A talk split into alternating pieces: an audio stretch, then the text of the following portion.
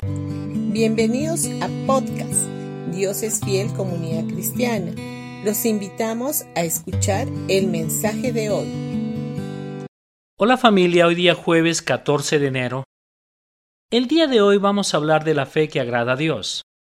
En Apocalipsis capítulo 22 versículo 12 dice, Miren que yo vengo pronto y traigo la recompensa conmigo para pagarle a cada uno según lo que haya hecho.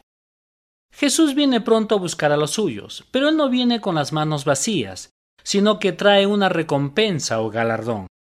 Esta recompensa o galardón que el Señor nos trae, obviamente la recibimos como cuerpo de Cristo en su aparición en las nubes cuando Él nos venga a buscar. Ahora, ¿cómo podemos entender esto desde la perspectiva del mensaje de la gracia que nos enseña que todo lo que recibimos de su mano es favor inmerecido y que no tiene nada que ver con nuestro mérito o esfuerzo propio. En primer lugar, debemos entender que Dios recompensa de una manera diferente a la que el mundo lo hace. Aunque parezca que la gracia y la recompensa divina se contradicen entre sí, vamos a ver que ambas son perfectamente compatibles. De acuerdo a la perspectiva del mundo, recibimos recompensa o remuneración a cambio de un determinado mérito propio por algún esfuerzo personal. En el mundo no rige el principio del favor inmerecido por lo general, salvo muy raras excepciones. Nadie regala nada simplemente porque sí.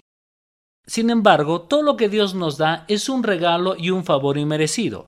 Todo lo que recibimos de su mano está basado en su infinita gracia. En Mateo capítulo 10 versículo 41 y 42 dice, El que recibe a un profeta como profeta recibirá recompensa de profeta. El que recibe a un justo como justo recibirá recompensa de justo. Y cualquiera que como discípulo debe beber, aunque solo sea un vaso de agua fría, a uno de estos pequeños, en verdad os digo que no perderá su recompensa. Dios nos recompensa por el simple hecho de haber alcanzado un vaso de agua fría a una persona que lo necesita. Si bien la recompensa no se basa en el mérito personal, Dios no deja pasar por alto nuestro trabajo. Jesús menciona aquí un vaso de agua fría. Esto es algo muy simple y no implica nada especial, ¿verdad? Sin embargo, desde la perspectiva divina, este hecho tan simple y aparentemente intrascendente es recompensado. Ahora, ¿es algo difícil o complicado el hacer un tremendo esfuerzo para alcanzar a alguien un vaso de agua fría? Naturalmente que no. Para esto no necesitamos hacer ningún tipo de esfuerzo. Lo que para nosotros aparenta ser algo completamente normal, natural y cotidiano, no pasa desapercibido a los ojos de Dios, y Él nos dice que será recompensado. Si vamos a recibir recompensa por algo tan simple y trivial, ¿cuánto más grande será el galardón por las cosas más grandes? Dios desea colmarnos de bendiciones. Hay muchos que piensan que no poseen muchas cualidades y que tienen demasiadas falencias, pero ¿sabes una cosa? Todas nuestras incapacidades o falencias son una oportunidad para que Él no las pueda suplir. Cada cosa que pensamos que no podemos lograrlo desde el punto de vista de nuestras limitaciones o falencias representan una oportunidad maravillosa por la obra de nuestro Dios. Por lo tanto, la escasez o las falencias o las deficiencias no son un problema o impedimento para recibir la recompensa divina.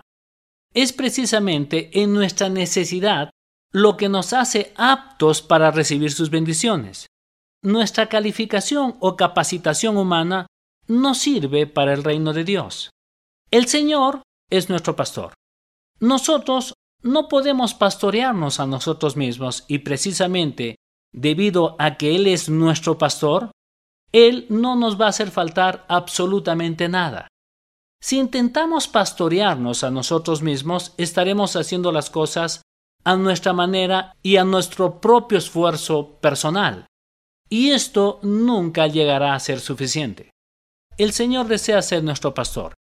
Y si aceptamos su invitación, nada nos va a faltar, pues Él siempre nos habrá de guiar a lugares de delicados pastos y donde habrán aguas de reposo. Por eso es de suma importancia que nos relajemos y permitamos que Él obre.